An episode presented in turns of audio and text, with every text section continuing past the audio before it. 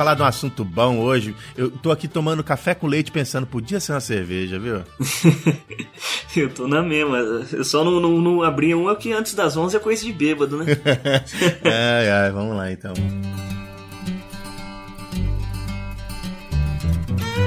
Você está ouvindo Papo Agro, o seu podcast sobre o agronegócio. E hoje com Vitor Anunciato e José Neto.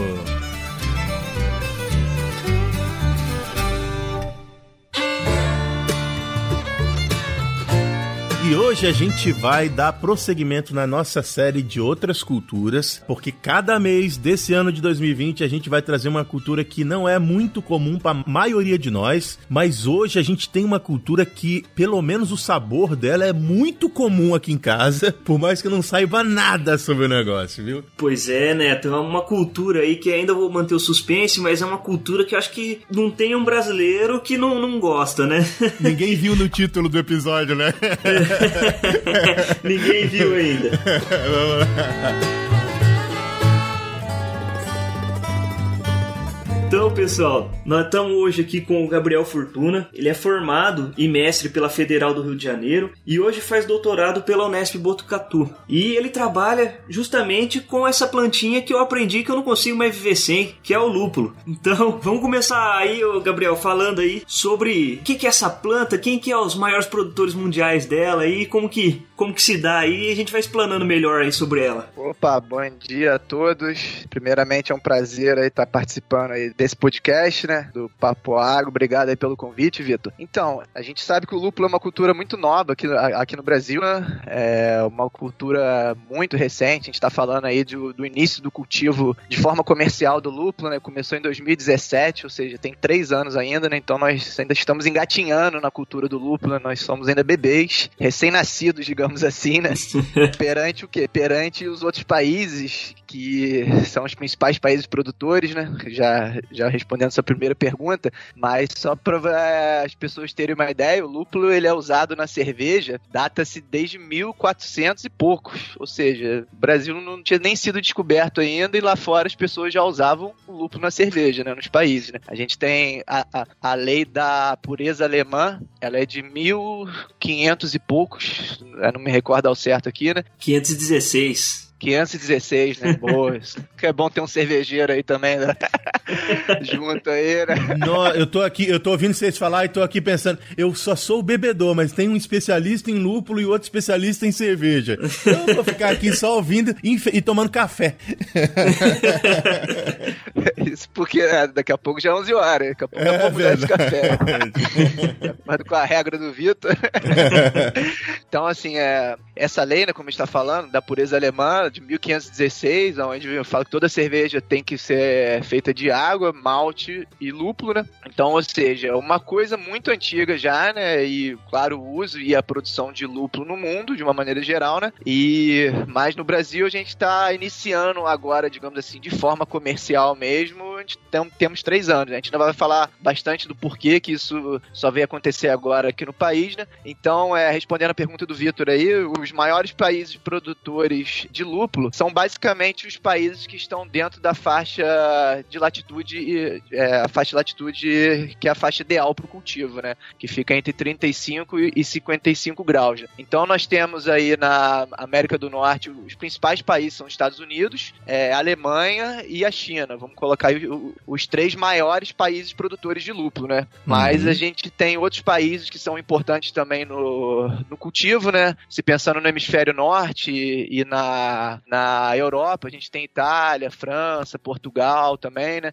E principalmente na região ali, é, a gente tem a Alemanha, a gente tem também Finlândia, Eslovênia, Polônia, regiões mais perto ali da Alemanha, né? Uhum. Que são países que são muito tecnificados, que têm, assim, a, a maior tecnificação do cultivo de lúpulo, né? E agora, vindo para o hemisfério sul, é, a gente tem países, assim, até na América do Sul, a gente tem a Argentina como o, o principal país produtor de lúpulo aqui na América Do Sul, né? A gente tem a África do Sul também, aqui no hemisfério sul, e a gente tem a Austrália e a Nova Zelândia, também como países bastante importantes. Legal da Austrália e Nova Zelândia que eles são é, os maiores países em produção orgânica de lúpulo, eles são é, a referência nos pioneiros. Então, assim, a gente tem bastante países aí que tem uma grande representatividade né, no, no, cultivo de lúpulo, seja no hemisfério norte, seja no hemisfério sul. Eu fiquei, eu fiquei interessado, eu fiquei aqui, você falando de um monte de países e eu querendo posicionar eles no meu mapinha mental aqui. Não sei se eu consegui colocar todos, mas eu exercitei a geografia. E aí eu percebi um negócio que eu não sei se era,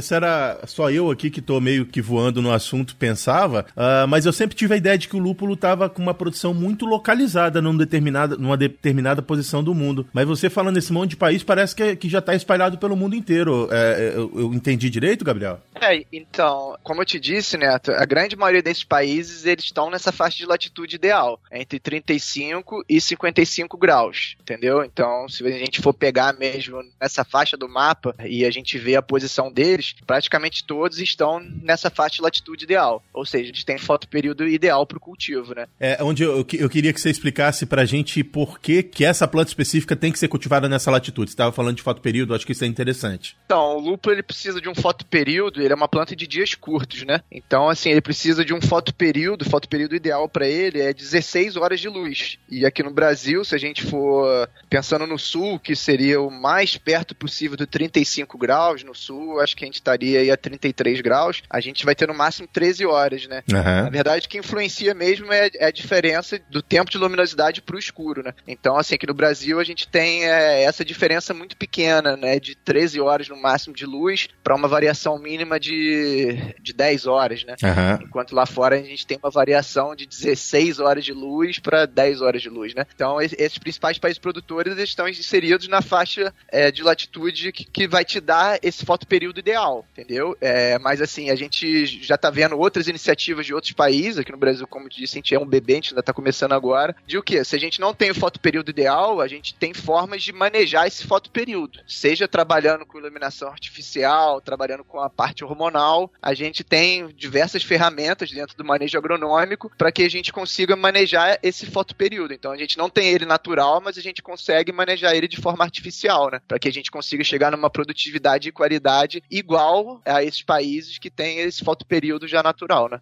Ah, eu, eu entendi, mas é, eu queria entender um pouquinho mais é, por que, que alguém gastaria recursos para pesquisar esse tipo de coisa nessas regiões. Isso, eu queria entender a questão econômica, porque eu, eu acredito, vamos, não sei se eu estou certo, de que a maior parte do lupo que é, que é utilizado dentro da indústria cervejeira é, vem importado de outras regiões para o Brasil, provavelmente. É, tô certo? Perfeito, Neto, perfeito. Então, por que que é interessante para a gente pesquisar isso localmente? Então, é, eu acho que primeiro é interessante exatamente isso, a gente, a gente falar de mercado, né? Então, o Brasil, ele é o terceiro maior produtor mundial de cerveja. É, a gente produz aí 14 bilhões de litros por ano. Muito por conta disso, o quê? Por conta da Ambev, que é uma das maiores empresas do setor cervejeiro, né? E temos o Grupo Petrópolis também, que se não me engano é a 11 primeira maior cervejaria do mundo. A Ambev aí eu acho que já, acho que já tá entre a segunda maior cervejaria do mundo, né? É, segunda ou terceira. E nós somos o terceiro maior consumidor mundial de cerveja, com praticamente 10 bilhões de litros por ano. Então,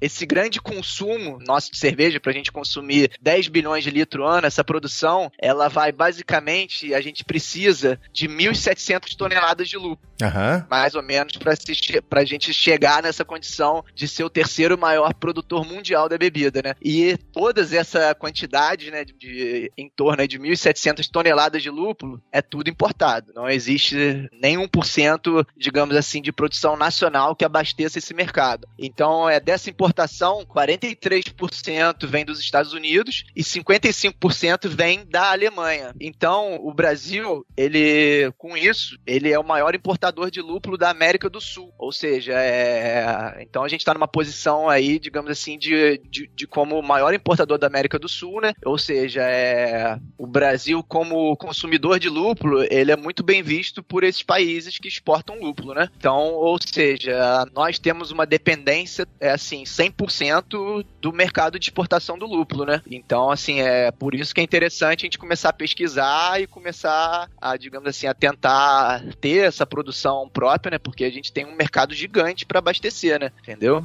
Mercado tem e mercado tá forte ainda, né?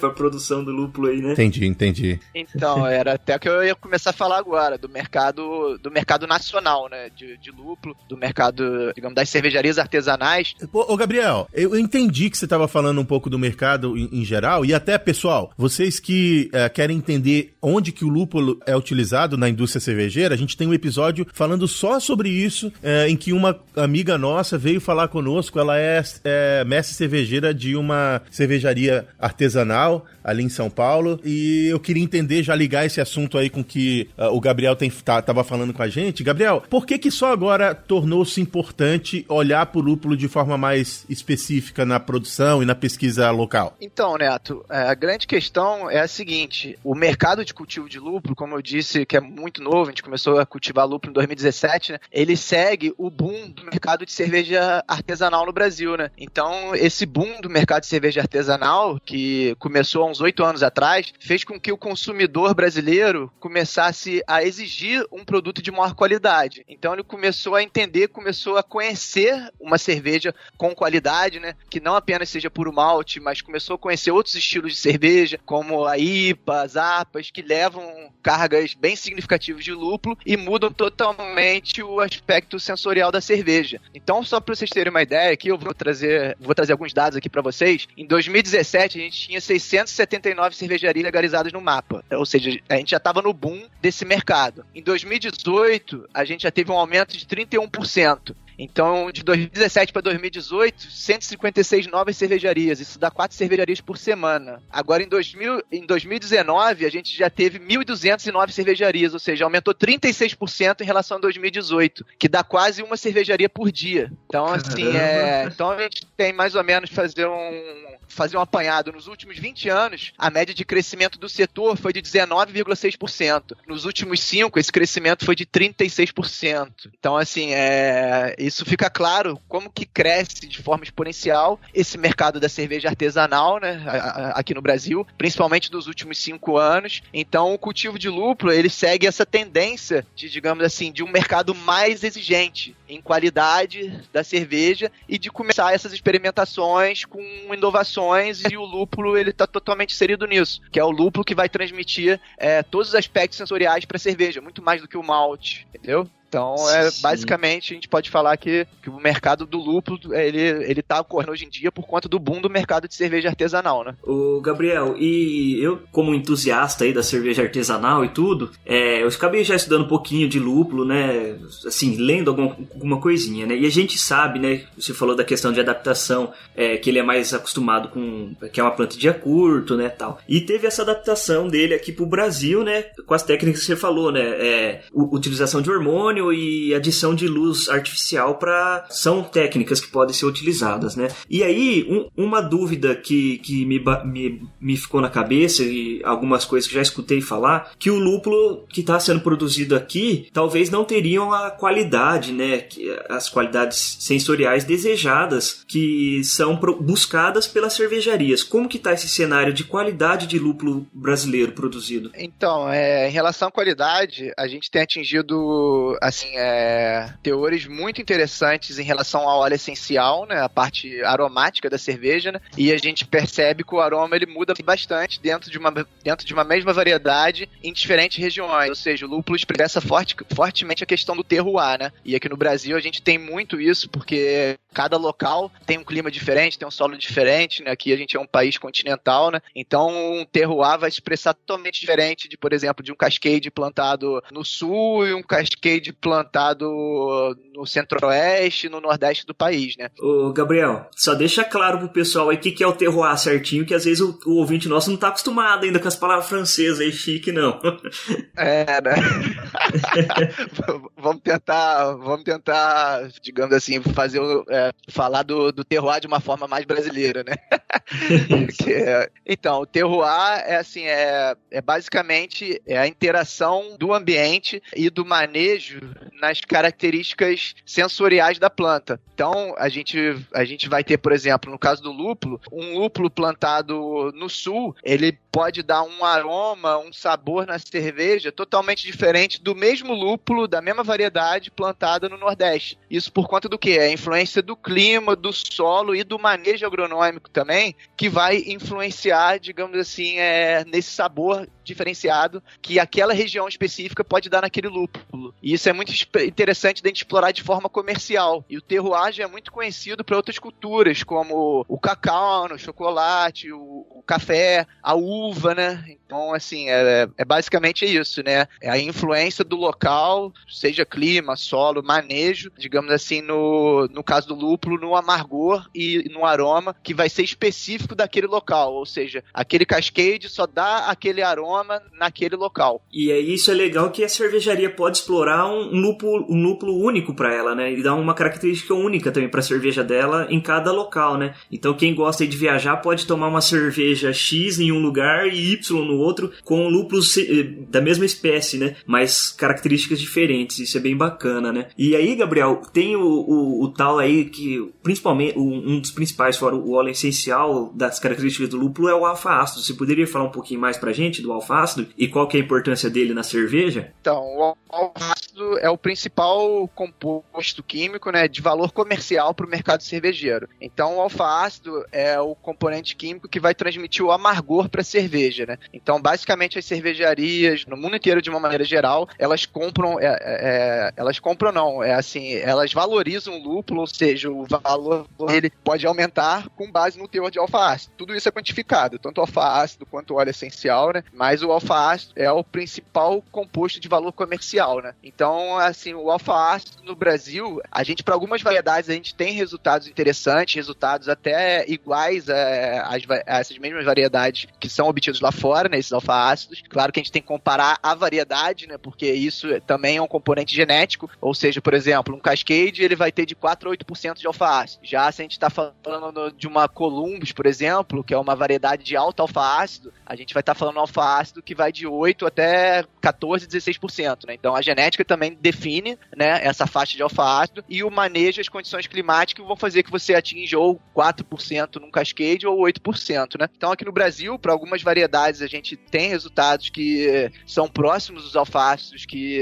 é, que vem lá de fora, né? E isso tudo é informado pra gente, né, quando a gente faz a compra do, do lúpulo, né? E assim, é, digamos de uma maneira geral, o alfa-ácido aqui no Brasil ainda é um pouco baixo em relação ao que chega pra gente lá de fora, né? Mas isso por conta de que, como eu disse, os cultivos são muito novos no Brasil, certo? Então, assim, a gente tem plantas, a, a, a, grande maioria das plantas aqui no Brasil, elas estão no segundo ano de produção. E o lúpulo, ele, o lúpulo, ele é uma planta que ele só atinge a maturidade fisiológica a partir do terceiro ano de produção. Ou seja, essa maturidade fisiológica é tanto produtividade quanto qualidade. Então, ele só vai atingir o ápice de qualidade no terceiro ano. Então, a grande maioria dos cultivos aqui está no primeiro e no segundo ano ainda. Então, eu acho que é um pouco cedo pra gente querer avaliar essa questão e falar, ah, não, lúpulo no Brasil é, digamos que não tá dando alface do bom. Porque a grande maioria dos nossos cultivos comerciais ainda não atingiram essa maturidade fisiológica, entendeu? Então acho que já parte pensando nisso aí, né, também, né?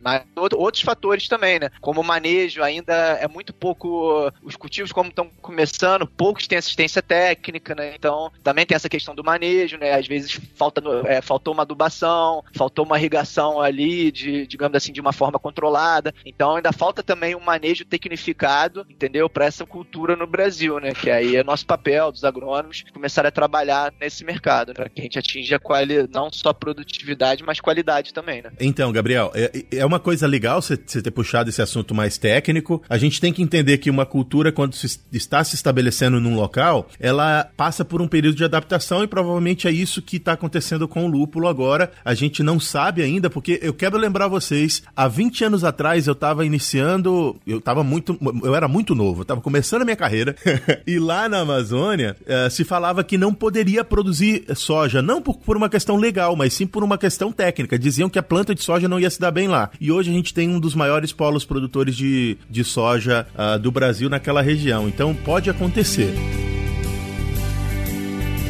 Eu queria eh, deixar um pouquinho essa conversa mais, mais profunda ali de lado e dar um, um, passo atrás. Eu queria entender o que, que é aquela parte colhida da planta de, de lúpulo que a gente que é o interesse econômico. O que, que é aquilo ali? Perfeito. Então, Neto, a gente colhe é, são as flores de lúpulo, né? As flores a gente chama de cones, né? E assim, é, a, a gente colhe o lúpulo, ele é produzido apenas a planta fêmea, porque a planta fêmea ela tem muito mais resina, ou seja, que é, é dentro da resina que estão os compostos químicos de valor comercial, né? Ela tem muito mais resina do que a planta macho. E como a propagação do lúpulo ela é feita toda é, por forma clonal, né? Seja por estaquia ou seja por rizoma, então no campo sempre as plantas elas, elas vão ser fêmeas, né? Então, assim, é, digamos que então essas plantas fêmeas elas têm muito mais resina do que as plantas machos, né? Por isso que a gente só produz plantas fêmeas. Então essa resina, essa resina é chamada de lupulina. É, a lupulina, ela, ela é basicamente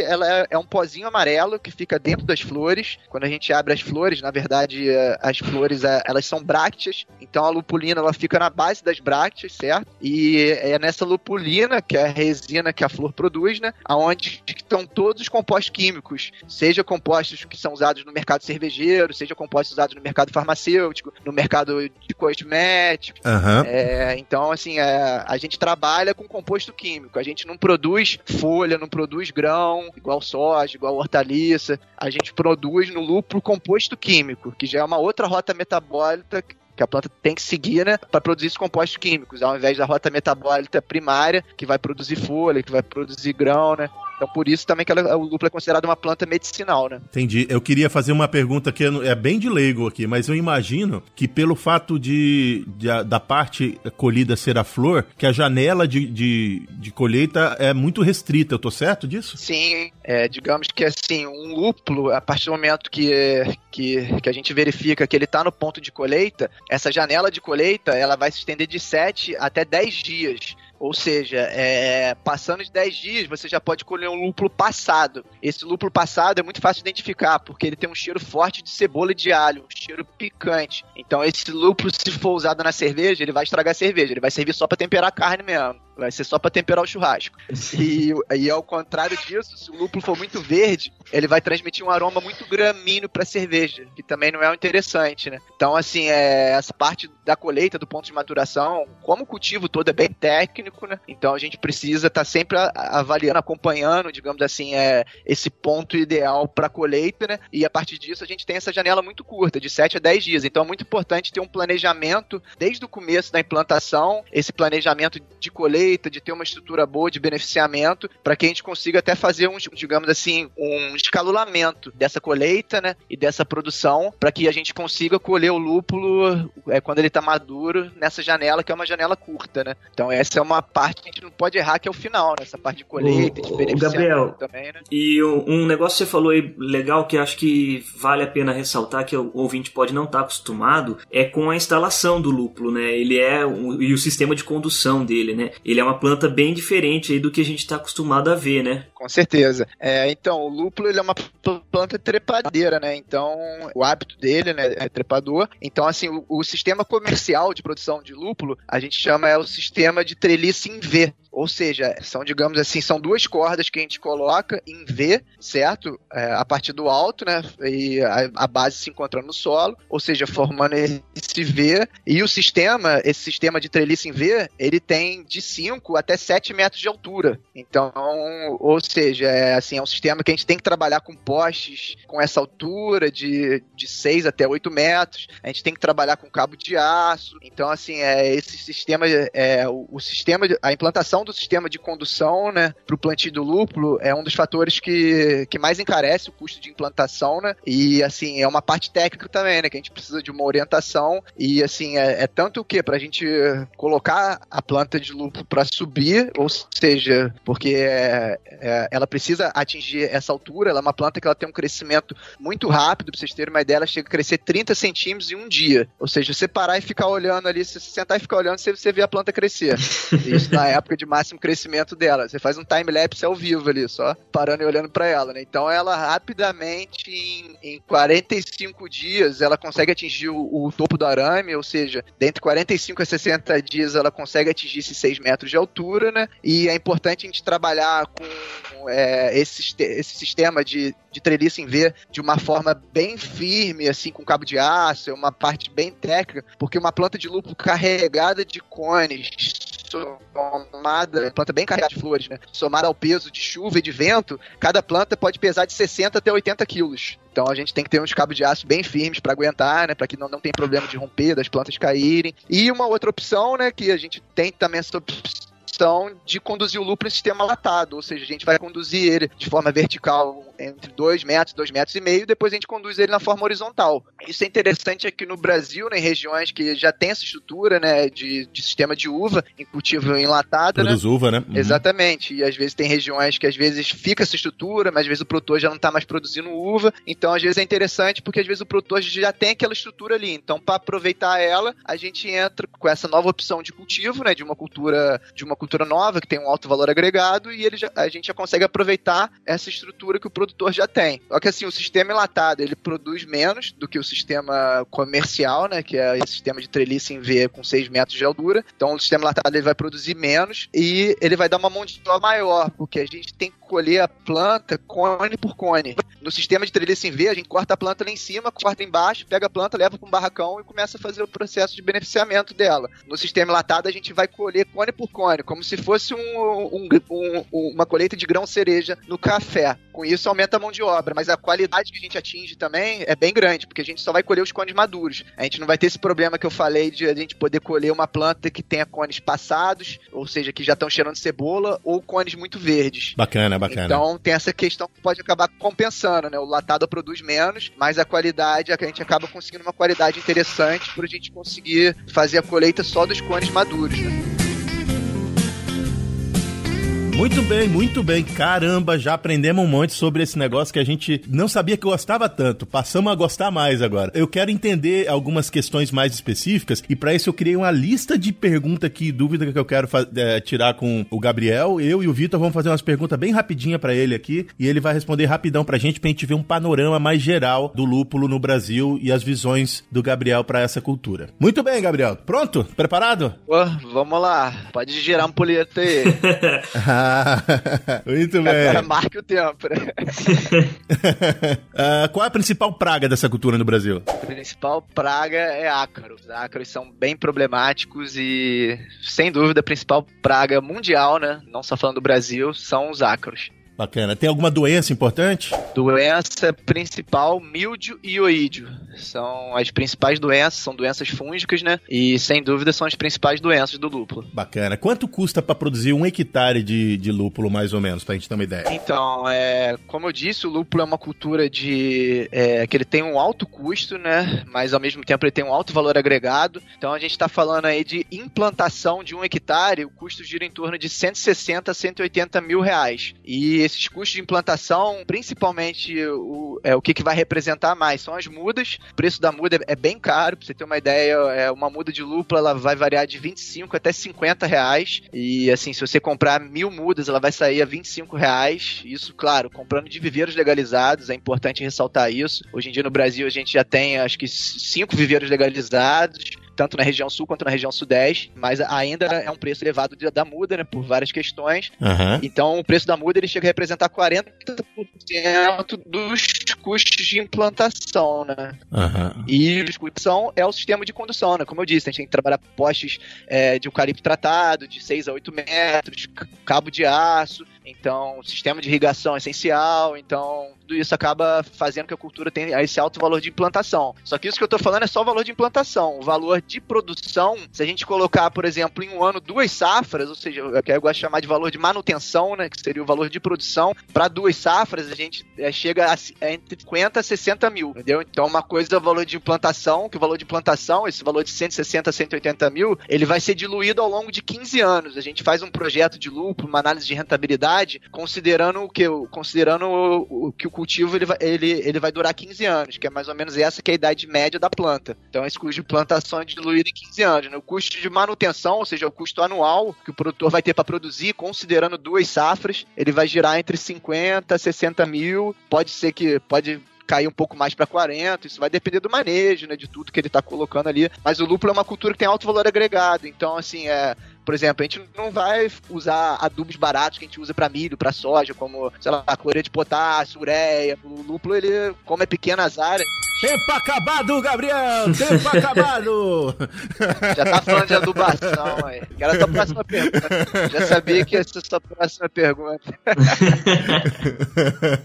Vamos voltar aqui, que a gente queria um panorama rapidinho e a gente. Uh, o assunto é bom mesmo, talvez a gente tenha que marcar uma segunda vez aqui para continuar. Ô, Gabriel, e, e, aqui a gente tem o. No finalzinho do episódio, a gente tem um resumo do papo. Aproveitando já o gancho de todo esse panorama que você passou aí pra gente, a gente vai fazer o seguinte: resumo do papo fica como as per perspectivas futuras que você tem aí, você como um pesquisador da área, é, sobre o que, que, o que pode vir a acontecer no futuro do lúpulo brasileiro. Por favor, para finalizar aí, essa sua perspectiva pro pessoal ficar um gostinho de quero mais aí pro, pros ouvintes do Papo Água.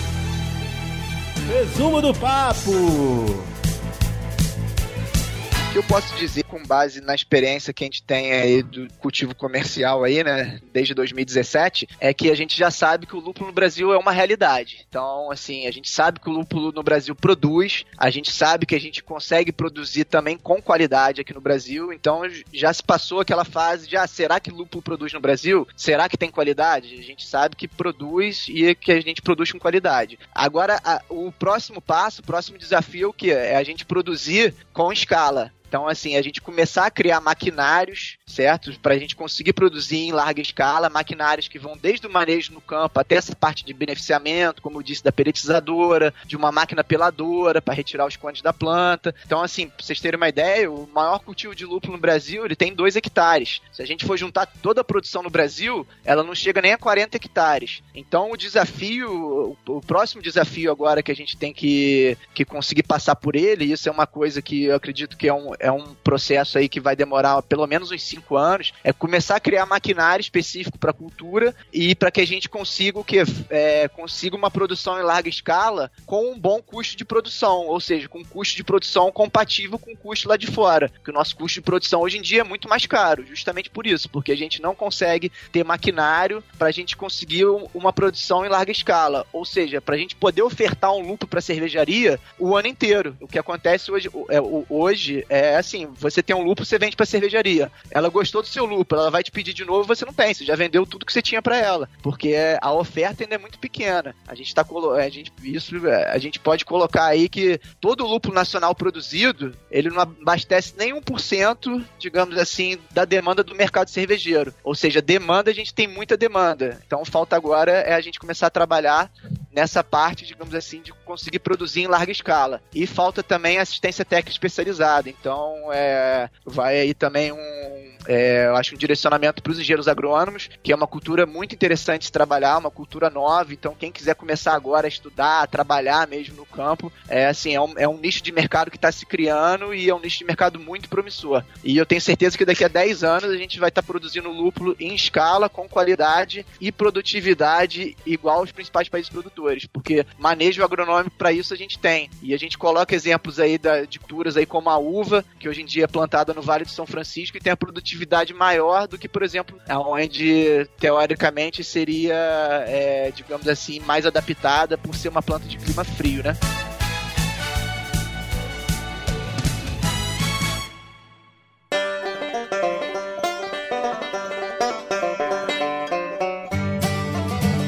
Rapaz, a gente tá aprendendo demais hoje. Eu achei bem legal essa sua abordagem aí final para falar das perspectivas. Uh, resumindo, tem pesquisa sendo feita, tem gente trabalhando com a cultura, é possível que ela se torne uma cultura importante no, no, ao longo do tempo. Por mais que a gente entenda que não vai ser soja, por isso a gente tá dentro, trazendo lúpulo aqui dentro de outras culturas na nossa série. Uh, não vai ser uma cultura produzida por todos os, os pequenos produtores rurais do Brasil ou grandes produtores rurais do Brasil, mas pode se tornar economicamente importante tanto para nos trazer um maior suporte de produção local, quanto para melhorar a qualidade da tão amada cerveja. Muito bem, muito bem. Bacana. e é claro que a, a, escala de produção nem se compara com soja, não, não é isso, né? O lúpulo, ele, ele é uma cultura de alto valor agregado, então, assim, são pequenas áreas, até lá fora, a gente vê, por exemplo, na Alemanha, principal país produtor, os campos têm 30 hectares. Nos Estados Unidos, os maiores campos têm 150, 200 hectares, né? Então, assim, é, isso para soja seria um campo pequeno, né? 200 hectares, né? Então, a, essa escala de produção é totalmente diferente, né? E por o lúpulo ter um alto custo de produção e ter um alto valor agregado por área, né? Então, assim, eu acho interessante, assim, é, mas como é uma cultura cara, eu acho que ela acaba sendo mais viável no momento para médio e para grande produtor. Para o pequeno produtor, para agricultura familiar, eu vejo uma forma de se trabalhar é a forma de associativismo. Então, assim, é uma região que tem que se juntar para comprar maquinário específico para cultura, assistência técnica, enfim. É, eu vejo para agricultura familiar é viável, por quê? Porque em um hectare você tem uma alta rentabilidade. Mas como o custo de produção é alto, eu vejo essa viabilidade sendo possível apenas quando a gente, se a gente trabalhar com associativismo com agricultura familiar. Boa, então chegamos aqui o, o, fi, o, final do nosso papo com um gostinho de quero mais. Acho que quem se interessou deve estar tá cheio de dúvida. O Gabriel, você quer deixar suas redes sociais aí para quem tiver uma dúvida, quiser entrar em contato com você, saber mais? Você não quer passar aí pro pessoal poder entrar em contato com você? Beleza. A gente tem uma rede social, né? Tanto Instagram quanto Facebook, se chama Brazuca Lúpulos. Brazuca com Z, Brazuca Lúpulos, é, onde a gente fala tanto de, de, conhecimento geral sobre a cultura, de cultivo no mundo, mas o foco principalmente é cultivo do lúpulo no Brasil. E a gente fala bastante também da minha pesquisa de doutorado, né? É, eu faço pesquisa com lúpulo, avaliando a influência do manejo orgânico convencional no desempenho agronômico e na composição fitoquímica de cinco variedades de lúpulo, né? Então a gente, a gente fala bastante também da nossa pesquisa, o que, que vem acontecendo, e a gente fala bastante também do cultivo de lúpulo no Brasil, né? Então quem quiser seguir aí, e aí fica o meu contato também aí, pode, é, pode conversar comigo através da página, tanto Instagram quanto Facebook. Depois eu acredito que o Vitor deixa o e-mail aí também, contato. Enfim, quem quiser trocar uma ideia, saber um pouco cultura, a gente está aberto aí para tentar é, para tentar esclarecer as dúvidas aí, né, que, que não são poucas, e, e a gente tentar fazer trabalhos aí junto com produtores, com agrônomos, com pesquisadores também, né, para que a gente consiga alavancar cada vez mais essa cadeia nacional de produção, que com certeza é um nicho de mercado muito promissor. Ah, legal, legal, legal. Cara, é, Gabriel, brigadão pela sua participação. Eu que sou mais leigo aqui entre nós três, aprendi bastante sobre essa cultura interessantíssima. Eu vi lúpulo pela primeira vez aqui nos Estados Unidos, dentro da, da unidade de pesquisa, e quando eu passar novamente pelo mesmo lugar que eles produzem todos os anos, é, eu, vou, eu vou saber melhor o que, que eu tô vendo ali a partir dessa conversa. Sim, Uma outra cara. lembrança que eu queria fazer ainda na minha despedida é que a gente tem, uh, a gente tinha a presença de um produtor que está testando lúpulo lá em Rondônia, uh, que era para estar tá aqui conosco. Infelizmente nós tivemos um problema técnico e eu acho que vale a pena uh, convidar o, Gabriel para quem sabe a gente gravar um, um episódio curtinho, menor, num, um dia desses aí e publicar aqui dentro do nosso feed só com bate-papo entre vocês, porque ele talvez tenha algumas perguntas e você tem algumas perguntas para ele que talvez sejam interessantes. O que, que vocês acham? Sim, perfeito. Eu acho que eu acho que a gente tem que buscar isso mesmo, essa interação entre os produtores que estão ali no campo ali, batendo cabeça, porque é uma cultura muito nova, é informação no Brasil praticamente não existe, literatura toda internacional, e então a gente tem que ter essa aproximação entre o produtor, entre nós que estamos aqui fazendo pesquisa na academia, né, e que, e, que também estamos trabalhando no campo. Então eu acho essencial a gente ter, digamos, esse diálogo entre, entre o campo, universidade, extensão, e com certeza vamos fazer isso, até se puder abrir para outros produtores, a gente tem produtores aí praticamente no Brasil inteiro hoje em dia que são os pioneiros, né, que estão testando aí e tipo batendo cabeça. Então acho que esses são os verdadeiros pioneiros da cultura, né? Não somos nós que estamos aí na, na pesquisa, mas sim os produtores que investem em uma cultura que tem muita pouca informação e assistência técnica, né, no, é, no Brasil. E pô, seria um prazer aí poder conversar tanto com ele quanto com outros produtores. Estamos totalmente abertos aí. Tenho certeza que, que vai ter bastante material, bastante pergunta aí né, nesse bate-papo. Meu amigo, por mim já tá marcado, tá sacramentado. Valeu, pessoal do Papo Agro. Obrigado por ter ouvido até aqui. Fiquem ligados que a nossa série de outras culturas continua o ano inteiro de 2020. Então, para vocês que ficam, um abraço, para quem é de abraço, um beijo, para quem é de beijo. Tchau. Então fica aí meu abraço para vocês, pessoal. E lembre-se, o tiro só roça do mato, só lavoura melhora. Tchau, um abraço, rapaziada.